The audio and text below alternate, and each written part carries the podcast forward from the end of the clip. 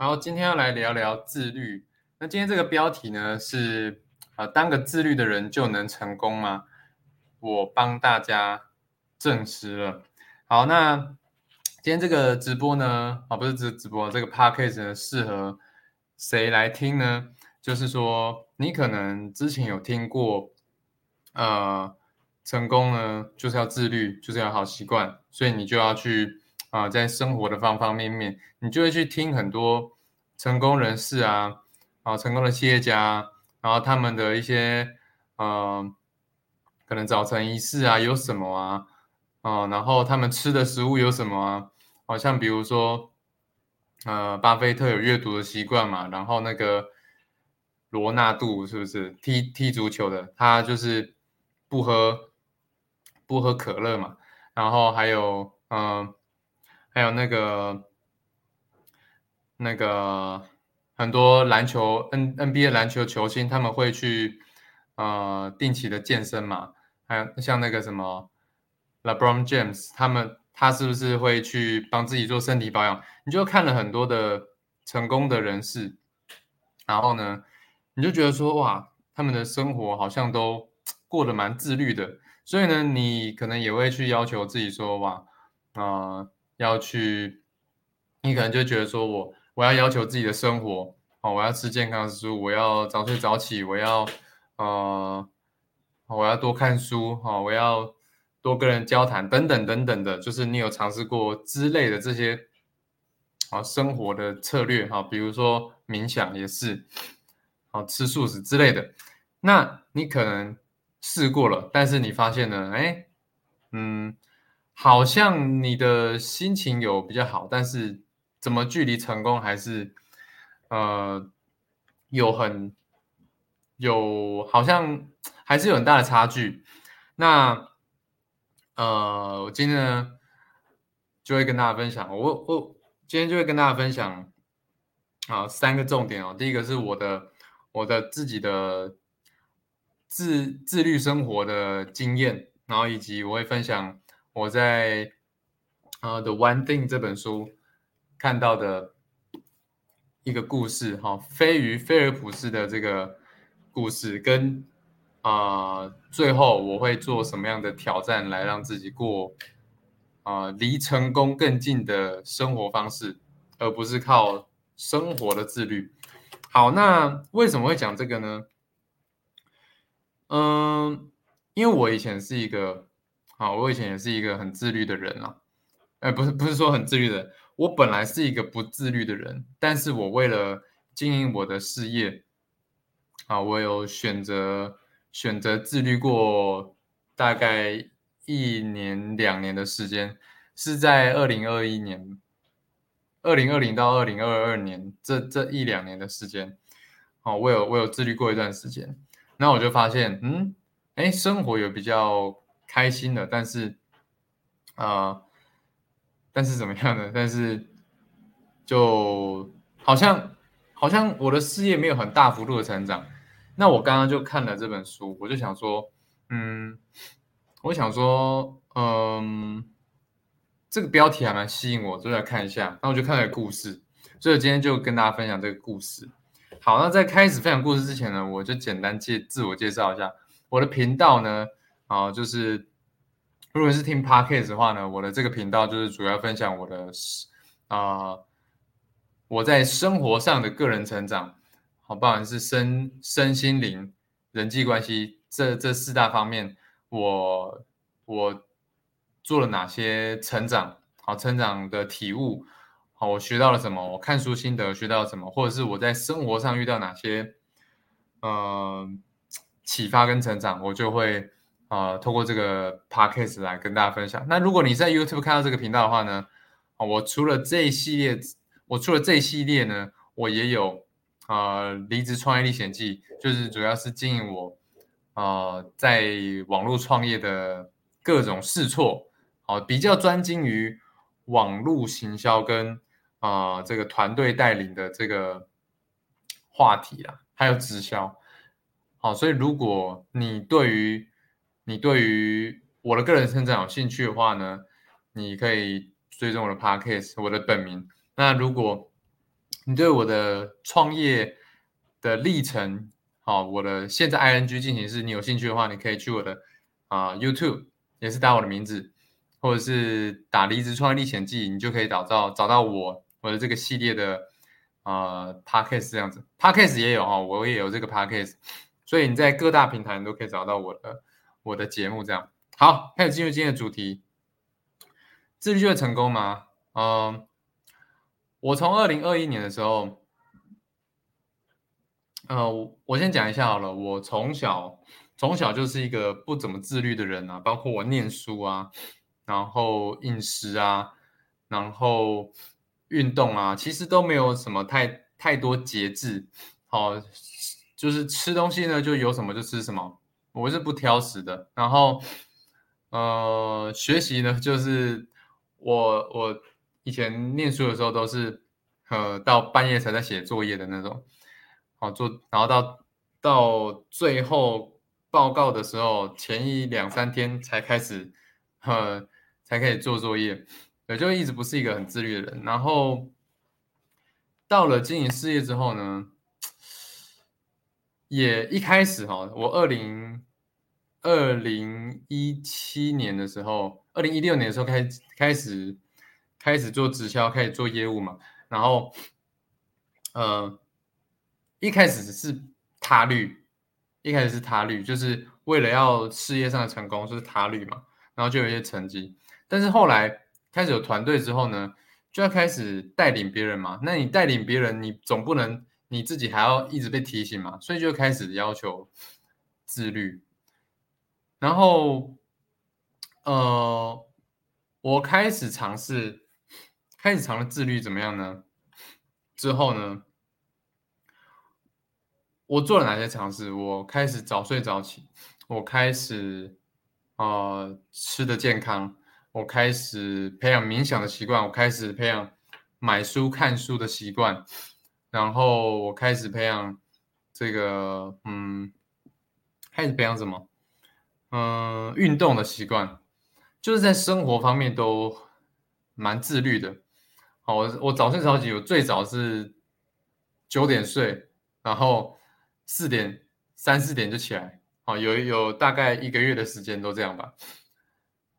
然后就是生活方面都很自律，然后呢会发现什么样呢？嗯，人际关系变好了，然后变得更有自信了，然后好像变得比较开心一点了，可是。我们要的是成功嘛？我们要的是事业上的成功。为那为什么没有离事业上的成功更大幅的前进呢？后来我就比较没那么自律了。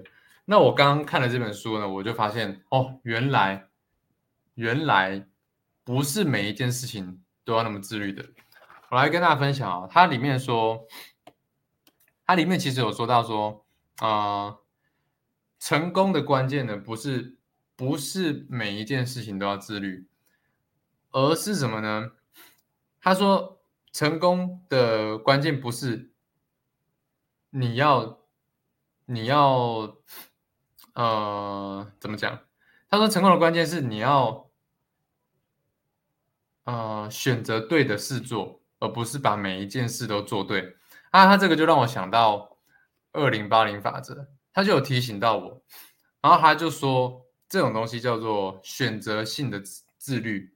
什么是选择性的自律？就是选择那些会对你的未来、会对你的事业的成功有大幅成长的关键行为，去把它变成习惯，然后你就是在这方面自律就好了。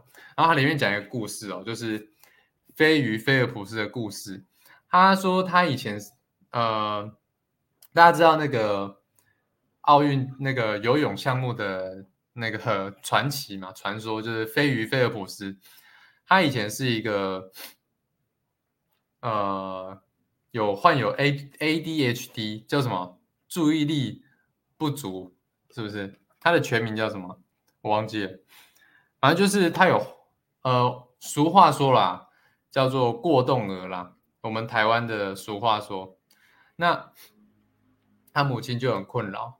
就是他，他就是上课啊什么的，都很没有办法集中注意力，都很不专心。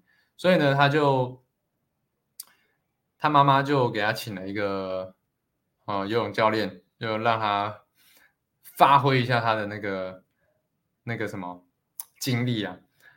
好，他的游泳教练叫做鲍勃哦，Bob。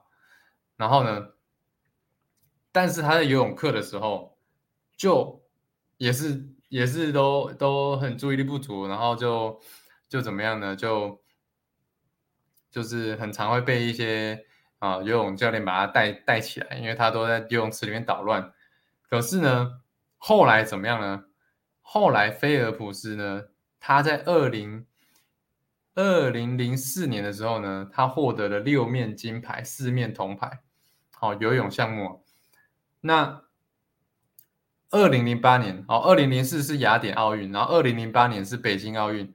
他在北京北京奥运的时候获得了八面金牌，然后呢，就让很多的记者很不可思议。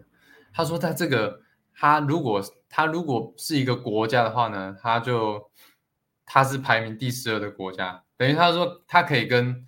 很多的国家匹敌就对了，他可以他可以干掉很多国家就对了。那他这个自律是怎么做的呢？那记者就去采访到他的他的游泳教练鲍勃，那他的教练就说，嗯，他一年呢，好，他就是一年一一周七天，好。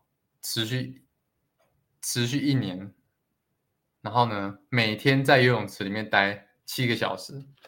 哦，我确认一下，我没有记错，七个小时。哦哦，六个小时。他说他十四岁的时候呢，十四岁的时候呢，就开始每天受训，长达。哦，每天受训，然后一年三百六十五天，每天泡六个小时泡在水里，就是就是抒发他的精力，抒发他的精力。所以呢，所以呢，就让他什么呢？只专精在一件事情上面。那呃，他的这个纪律呢，好，就变成他的习惯，就已经变成他的习惯。所以呢，呃，所以。很多人说，很多人说那个教练把这个成功的关键讲的太简化了，太简单了。可是其实呢，想清楚之后呢，成功也没有那么复杂。就是你在对的事情上，然后专精的去去每天练它，每天练它，每天练它，然后练到说什么？练到变成是你的习惯，变成你的本能动作。就是你不用靠别人监视你，你就会去做的，好，每天就去做的事情，OK。所以呢，他已经把他待在游泳池里面这件事情变成一个习惯了，然后严格去做它。好，那这个故事给我什么启发呢？就是原本我我觉得说，哇，我要早睡早起，哇，我要 我要健康饮食，哇，我要每天冥想，哇，我要每天看书。想到其实就会觉得哇，好多事情要当个自律的圣人，其实有点累了。好，我我过去一两年的时间，即就是处在这种自我要求的情况下，然后发现什么呢？看了这本书，我发现说，其实你不用当一个自律的圣人，你只要在对的事情上面努力的坚持，好，挑出那一件事情，哪一件事情是你做了就可以有大幅度的成长。就针对那件事情，针对那个点去给他一直打击，哦，像镭射一样，一直去钻那个点。OK，那这本书里面呢，哦，他有提到一个一个行动，好，行动方案方案，我等下跟大家讲。这今天的内容的总结是什么呢？就是选择性自律，不用每一件事情都要。都要自律，而是挑出那一个对你人生能够有重大改变的事情，然后去坚持一段时间。那坚持多少时间呢？OK，今天这个好，这个行动方案就跟大家分享了。这本书里面有提到一个六十六天自律挑战。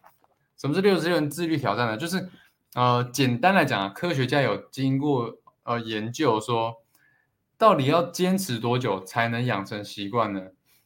好，然后科学家就有发现说，六十六天是一个呃可以让你培养习惯的一个。的一个什么的哎，跑哪去了？六十六天是你能够培养习惯的一个时间点，但是不是每一个每一个事情都是这样？但如果你要挑战困难的事情的话呢，六十六天是一个很好的一个时间点。所以呢，好在苦差事上面呢，坚持六十六天。那我接下来要做什么挑战？我接下来要做的挑战是每天每天直播，好，每天我就跟大家分享我呃生活上有什么样的启发跟体悟。我要持续六十六天。OK，那为什么我为什么要做这个挑战？因为我觉得建立个人品牌就是要持续的输出，持续的出现，啊，持续的在镜头上面。跟大家讲话，你才可以建立自己的影响力。当然，我觉得，呃，但我觉得这个也有很多的加分项目。但是，我觉得我想练习的是，我想要练习的是把这件事情变成习惯，而不是六十六天后就断掉了。我希望的是，它能够每天持续进行下去。所以我想要测试看看，说这个六十六天对于我的习惯上的培养能不能有改善？好，我想要做这个测试。好，那所以呢，我也邀请大家，就是嗯，你也可以来做这个六十六天挑战，就是六十六天呢，做一件关键要务，就是哪一件事情对你的事业或是对你的重要目标能够有大幅成长的，然后你去设一个六十六天的。自律挑战，好，那其他事情呢，就不用那么的，不用那么刻意的要求。当然，你要你要要求也可以，但是我们的心力只能够专注在一件事情上。俄罗斯谚语有一句话叫做：“呃，同时追两只兔子，一只也追不到。”所以呢，专注在一个目标是嗯比较好的。好，那这个呢，就是我今天的内容分享，希望对大家有帮助。赶快去发起一个六十六天的挑战吧，在下面留言，你想要发起什么的挑战？我的是六十六天学习输出挑战。OK，就是看书或者是生活上的学习，然后如果有学习我就输出，持续六十六天。好，那赶快在下面留言。你会做什么挑战吗？我们下一集见，大家拜拜。